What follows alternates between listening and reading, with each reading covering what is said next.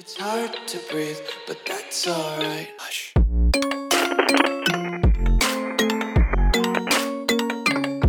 Oi, pessoas, aqui é a Carol. Sejam bem-vindos a mais um podcast do Terror Remake. Nesse quadro, eu leio histórias de terror que meus inscritos me mandaram. Quantas histórias eu não sei o que é real ou não, nem se foi inspirado em outras histórias ou coisas assim.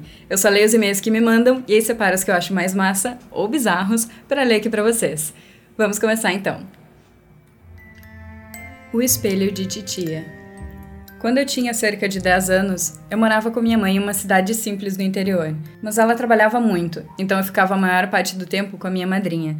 Uma mulher de meia idade simpática e muito gentil. Mas, por motivos de saúde, infelizmente, ela teve que sair da cidade. Fiquei muito triste com o fato, pois gostava das deliciosas comidas que ela fazia e também de sua companhia. Mas agora eu não iria vê-la tanto. Sem outra saída, minha mãe se vê obrigada a me deixar com sua irmã. Além de elas não se darem muito bem, e eu não sabia o motivo, eu iria passar a semana na casa dela, já que estava de férias. Minha mãe não queria me deixar sozinha, mas ela não teve outra escolha. Minha mãe, relutante, pediu isso à minha tia, e quando ela aceitou, fui avisada várias vezes para ter cuidado. Confesso ter ficado bem desconfiada com isso. Afinal, ter cuidado com o que exatamente? Por mais que eu indagasse minha mãe, ela apenas respondia com: apenas tenha cuidado, querida. Isso já estava me deixando assustada e com uma sensação estranha, mas logo afastei esses pensamentos. Na segunda-feira seguinte, minha mãe me acordou mais cedo que o costume. Minha tia morava bem longe de nós. Entramos no carro e mamãe dirigiu até adentrarmos em uma estrada, no meio de um matagal. Ela parou em um velho sobrado. O mais estranho é que aquela era a única casa no espaço inteiro. Descemos do carro e mamãe apertou a campainha. Logo veio uma mulher alta, com cabelos negros e lisos, e abriu a porta. Já tinha visto minha tia, mas não lembrava muito bem de sua aparência. Quando minha mãe foi embora, entramos na velha casa de madeira. Tinha poucas janelas e um terrível cheiro de mofo. As madeiras tinham marcas de arranhões e musgo entre as frestas. Provavelmente também tinha cupins. Minha tia até possuía um rosto ranzinza, mas era o contrário. Ela era super gentil e atenciosa. Um dia, ela pediu para que eu ficasse sozinha em casa, pois precisava sair. Aproveitei a oportunidade para explorar o local. Apesar de estar lá alguns dias, eu não tive tempo suficiente para ver toda a sua casa. Comecei a andar em direção à cozinha.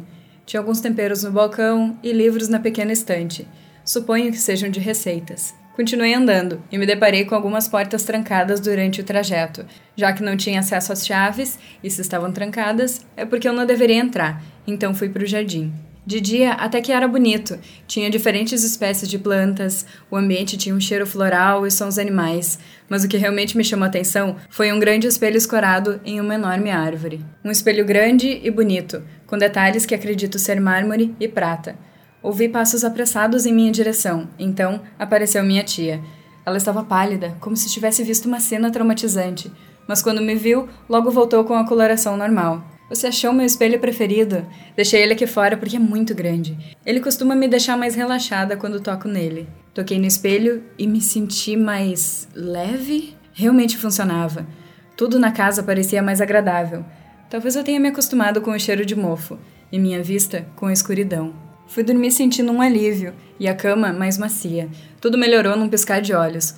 Passou alguns dias e decidi dar uma volta. Acabei tropeçando em uma tora de madeira, me fazendo cambalear.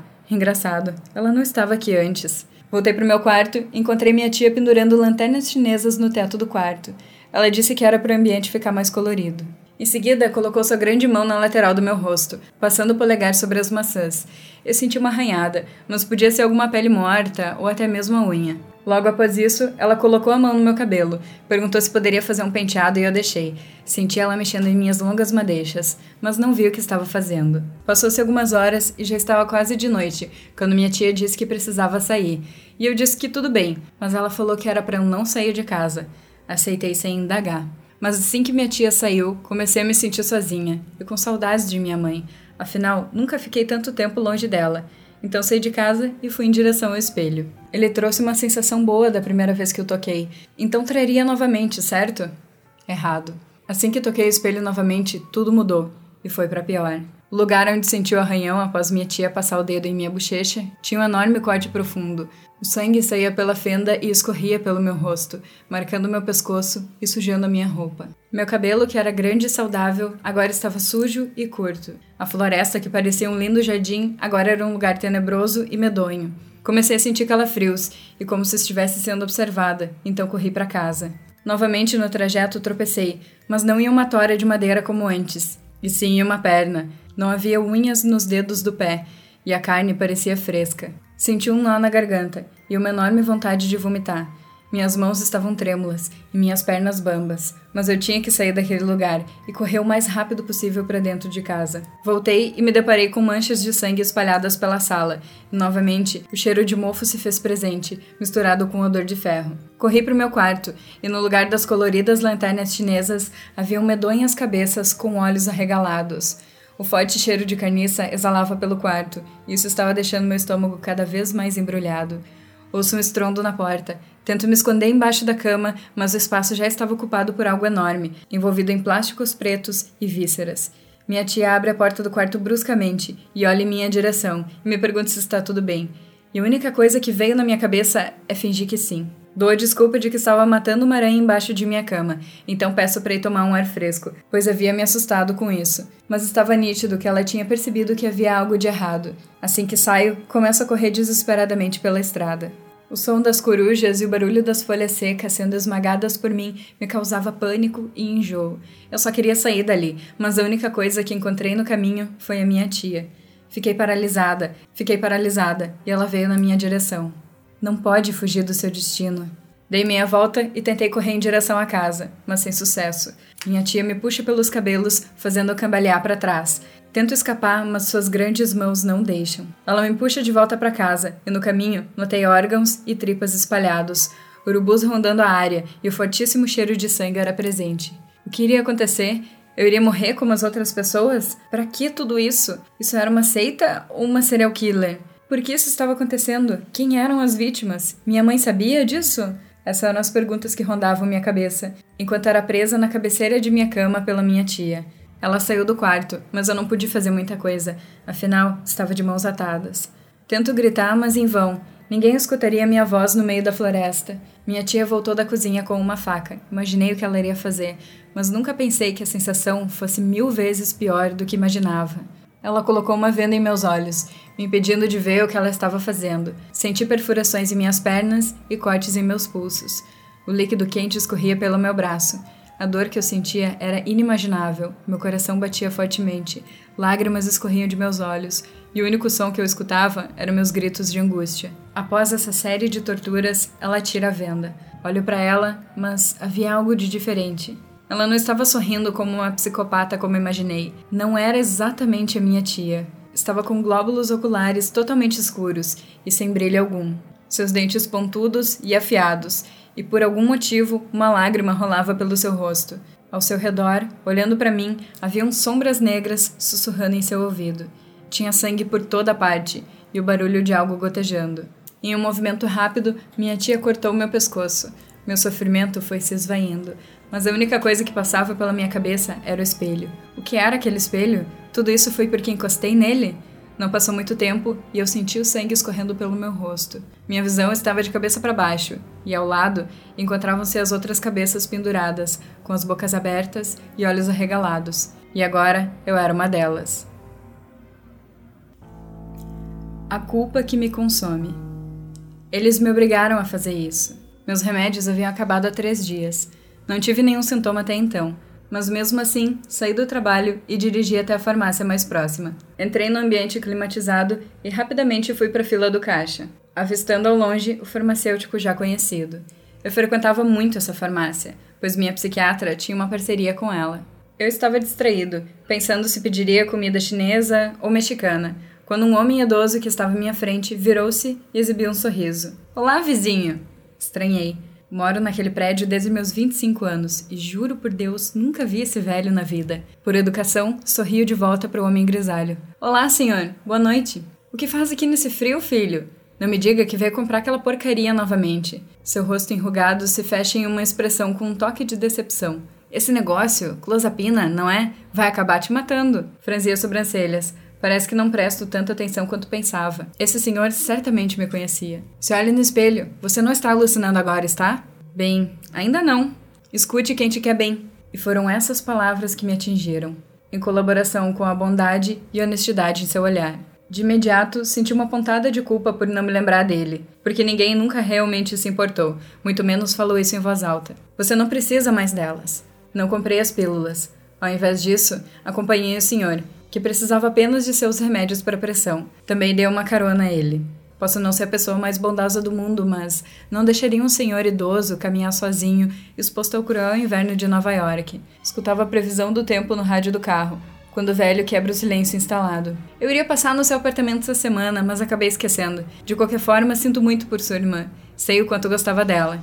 Sem palavras, apenas a senti com a cabeça.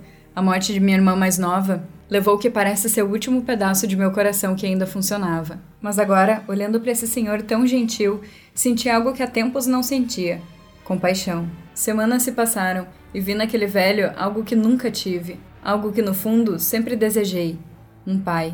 Assistíamos a jogos de basquete juntos, jantávamos juntos todas as noites, me abria ele sobre minha infância e ele soube ouvir, assim como soube enxugar minhas lágrimas.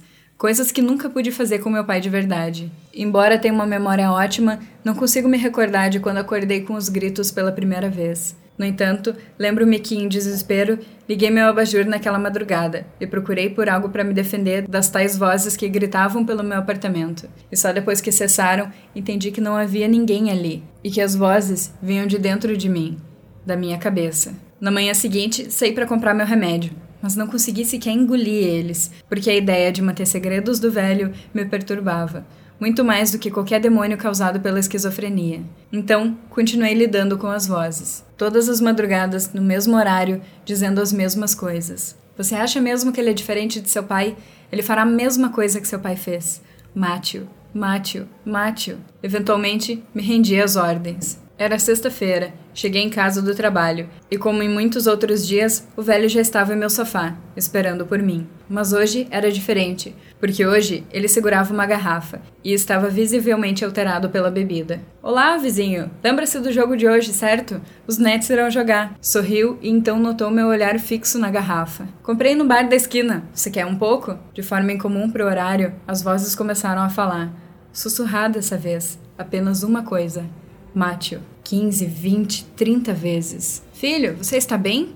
O homem caminha até mim, com um ar de preocupação, que só notei depois de cometer o ato. Porque naquele momento, tudo que se passava na minha cabeça era aquela mesma frase. Flashes de meu pai e uma garrafa daquela mesma bebida sendo jogada diretamente no rosto de um eu de apenas 12 anos. Quando me dei conta, estava com as duas mãos em volta do pescoço do velho, apertando com toda a minha força, até sentir a vida do velho deixar seu corpo. Coloquei o cadáver em meu armário. Foram apenas horas depois que comecei a chorar, porém, chorei até não conseguir mais. A culpa me consumia de dentro para fora, devorando todos os meus órgãos, enquanto o luto segurava meu coração em suas mãos e o amassava lentamente. Meus olhos ardiam, cansados do sabor salgado de minhas lágrimas.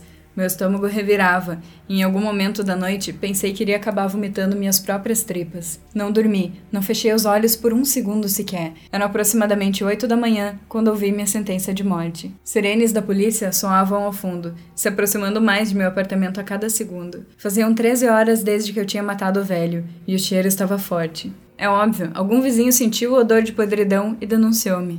Não o culpo. Andando de um lado para o outro, estudei todas as minhas alternativas. Mas a história acabava sempre do mesmo jeito. Se eu não fosse sentenciado à morte, meu físico magro e fraco causaria minha morte na prisão. E caso a polícia não me encontrasse, a culpa acabaria me matando. Então, encontrei uma maneira mais rápida de acabar com isso. Todos os ossos do meu corpo tremendo, lutei para chegar até o banheiro, onde guardava minhas pílulas. Não pensei duas vezes antes de colocar o vidro inteiro em minha boca e engolir. Não penso ser necessário mencionar todos os sintomas. Temos uma pequena noção de como uma overdose funciona, certo? Deitei-me no sofá, já sem forças para continuar em pé, e esperei a morte me buscar e mostrar o caminho até o inferno mas ela tardava. Depois de minutos encarando o teto, percebi que já não ouvia mais as sirenes, muito menos senti o cheiro do cadáver em meu armário. Foi como se a sanidade tivesse batido em minha porta para fazer uma última visita. Percebi que o apartamento 304, onde o velho afirmava morar, nunca existiu. Minha mente pode não funcionar como a de pessoas neurotípicas, mas eu conheci esse prédio melhor do que a mim mesmo. Não sei de onde tirei forças para levantar, ir até o armário e abrir a porta, mas sei que não havia corpo algum ali. E me dei conta de que havia posto um ponto final em minha própria vida por causa de um velho que nunca sequer existiu. Não muito tempo depois, caí no chão, desmaiado, e não acordei mais. De certa forma, o velho estava certo. A clozapina de fato me matou, trabalhando junto de sua maior inimiga, a esquizofrenia. Escritoras. Era uma vez eu, jovem, feliz e cheia de vida, amante de diversão, aventuras e um bom terror. Claro que tenho noites mal dormidas por conta disso. E bom, foi uma dessas noites que tudo começou. Sonhos me acompanham a todo momento. Já não sei mais diferenciar a realidade e o que acontece dentro de minha cabeça. Estou acordada? Ao menos viva? Era uma noite normal, onde eu escrevi em meu quarto, acompanhada de Chessie, meu gato. Sim, Chessie de Cheshire. Cheshire do gato de Alice no País das Maravilhas. Amo clássicos infantis. Quem não, certo? Tinha até quinta-feira para entregar algo para minha editora. E tudo que pensei foi um plot um tanto preocupante, onde minha personagem principal vivia um loop de sonhos. Sinceramente, eu não leria isso. Começa um parágrafo do que viria a ser uma história, quando Chessie sai em direção à biblioteca. Dou um bocejo, termino o parágrafo. Próximo parágrafo, e escuto a janela da cozinha no andar de baixo ranger com o vento, enquanto os papéis do supermercado que estavam em cima da mesa saem voando. Não me preocupo em buscá-los. Tenho sono. Termino o parágrafo. Parágrafo seguinte, e Chessie brinca com aquela bolinha do barulho irritante. Mas não me recordo de vê-lo passar pelo corredor e descer as escadas. O brinquedo sempre fica na cozinha. Não me importa. É um gato, sabe se mover com precisão. Meus olhos estão se fechando. Termino o parágrafo. Parágrafo de número 4. E a bateria do meu notebook acaba, me impedindo de continuar o trabalho. Ótima desculpa para um cochilo. Mal fecho meus olhos e acordo assustada com o barulho de algo se quebrando. Céus, achei que gatos adultos não jogassem mais as coisas no chão. Engano meu, aparentemente. Saio do quarto e me deparo com Chessie dormindo tranquilamente na poltrona da biblioteca. Cínico. As luzes do corredor começam a piscar. Bato no interruptor e elas se apagam de vez. Sinceramente, o que está acontecendo hoje? Desço as escadas e encontro o armário da cozinha aberto, com um copo quebrado no chão, o que é estranho. Essas portas têm travas, que por sinal nunca deixam de funcionar. Na verdade, não vejo como Chessie as tem aberto. Escuto algo arranhando a porta principal, porém vi que meu gato me acompanhou até aqui. Com medo, vou até a sala e encontro. bem, nada. Abro a porta e analiso o grande pedaço de terra, iluminado por luminárias distribuídas por todo o local, quando meus olhos param na árvore mais velha da fazenda. Vejo uma senhora que me parece familiar, sentada no velho balanço, usando um vestido florido acompanhada por um gato e olhando fixamente para mim, como se soubesse exatamente o que se passa em minha mente. Ela olha para o animal, diz algo, olha novamente para mim, levanta-se e ambos sorriem. Assustada com a aparição misteriosa, disparo para dentro de casa com Chessie já em meu colo. Tranco a porta, mas assim que me viro em direção à sala, tropeço no tapete. Tudo escuro. Dou um salto na cama e quase jogo o notebook longe. Olho em volta e percebo que estou em meu quarto. Foi tudo um sonho. Acho que preciso parar de assistir filmes de terror antes de dormir. Rio e ignoro meu próprio conselho, como sempre. Minhas jantas sempre estão muito bem acompanhadas com serial killers de máscara. De qualquer forma, ainda estou assustada e vou para a cozinha em busca de água. Aperto o interruptor e nada acontece. O corredor segue sendo iluminado apenas pelo feixe de luz que sai do meu quarto.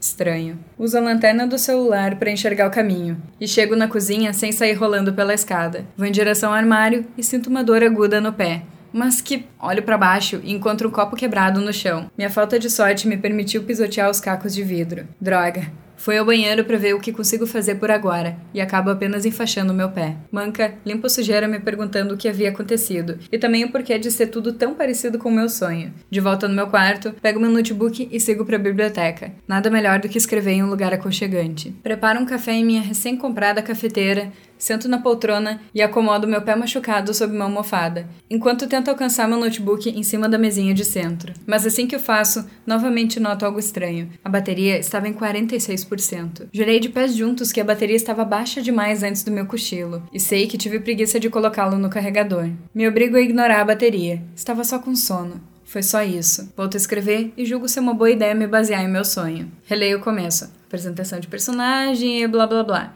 Agora chegamos na parte interessante. Era uma noite quente. Sofia estava sentada tranquilamente fazendo seu trabalho da faculdade, quando o barulho alto interrompe seu raciocínio. Paro de escrever. Um barulho fora do comum me assusta. Pareciam garras arranhando um quadro negro, em um som desfigurado. Sinto um arrepio na espinha e não sei exatamente o que fazer. Não sou louca de procurar a raiz do problema. Respiro fundo. É só o vento, é só o vento, é só o vento. Repito as palavras, me convencendo de que está tudo bem. Grande erro. Volto meus olhos ao computador e noto a palavra raciocínio completa. Não me lembrava de tê-la escrito. Mas foi só o corretor, certo? Certo, acontece quase sempre. A garota dá um grito com um susto e escuta uma risadinha longe. É sério isso? Não posso ter um dia de paz? Sofia exclama, julgando ser seu irmão. Porém, escuta uma gargalhada mais alta, feminina. Lembrou-se que o irmão estava em uma viagem de escola. Sorriu satisfeita com a história. Tomo um gole de café e me preparo para a continuação, quando escuto uma risadinha vindo do banheiro. Droga, não posso mais culpar meu sono. Levanto, saio em direção ao banheiro e vejo Chess saindo lá de dentro. Mas o que é isso? Analiso o cômodo e não encontro nada. Olho meu gato e ele parece que está prestes a vomitar. Quando ele o faz, sai uma coisa gosmenta e azulada, com algo de um breve brilho no meio.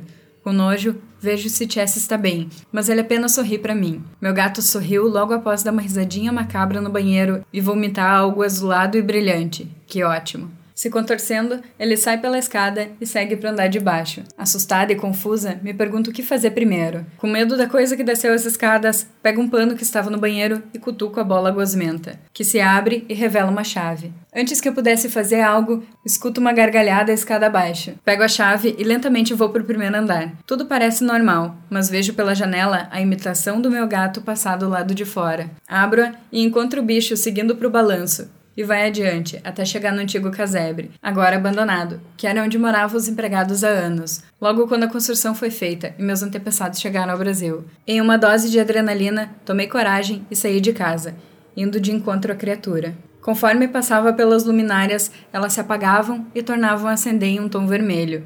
Meu pé lateja conforme ando.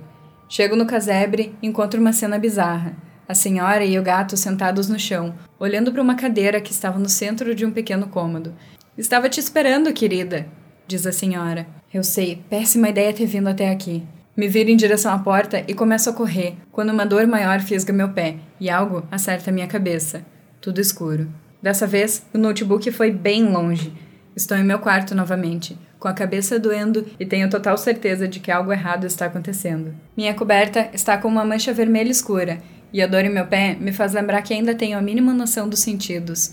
Retiro a coberta e encontro meu pé ensanguentado, sem faixas, sem cacos de vidro, apenas o corte. Jesse vem até mim carregando algo na boca e recua.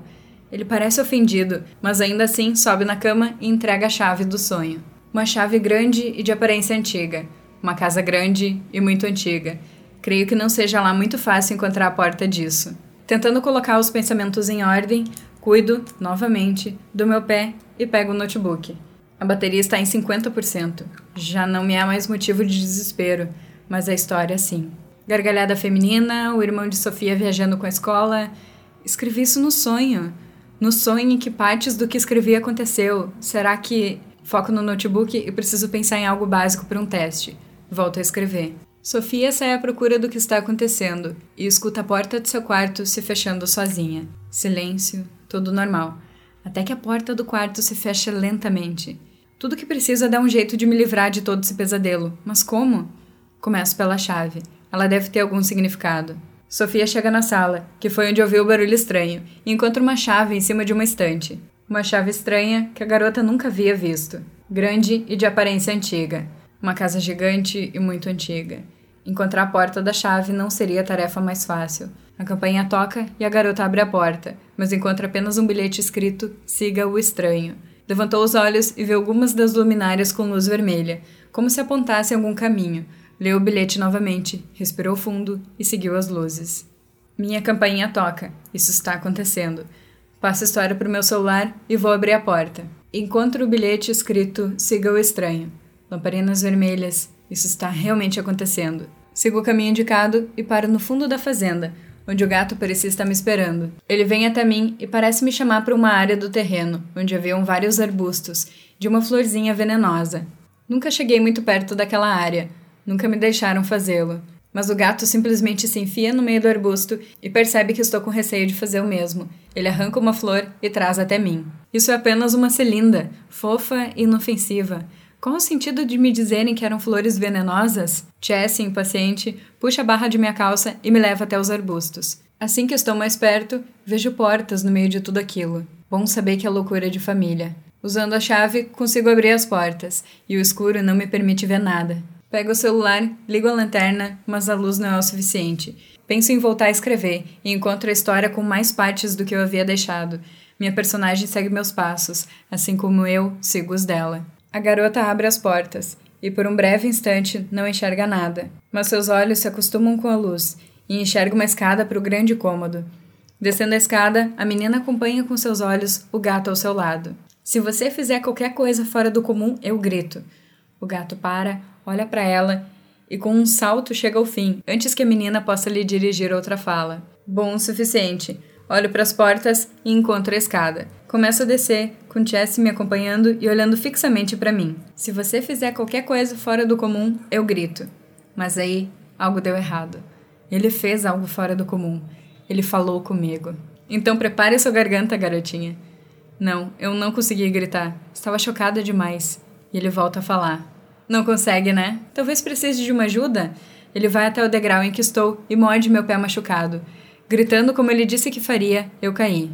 Caí junto com os corpos de todas as outras mulheres escritoras da minha família, que formavam um círculo quase perfeito. Escuto uma gargalhada próxima a mim.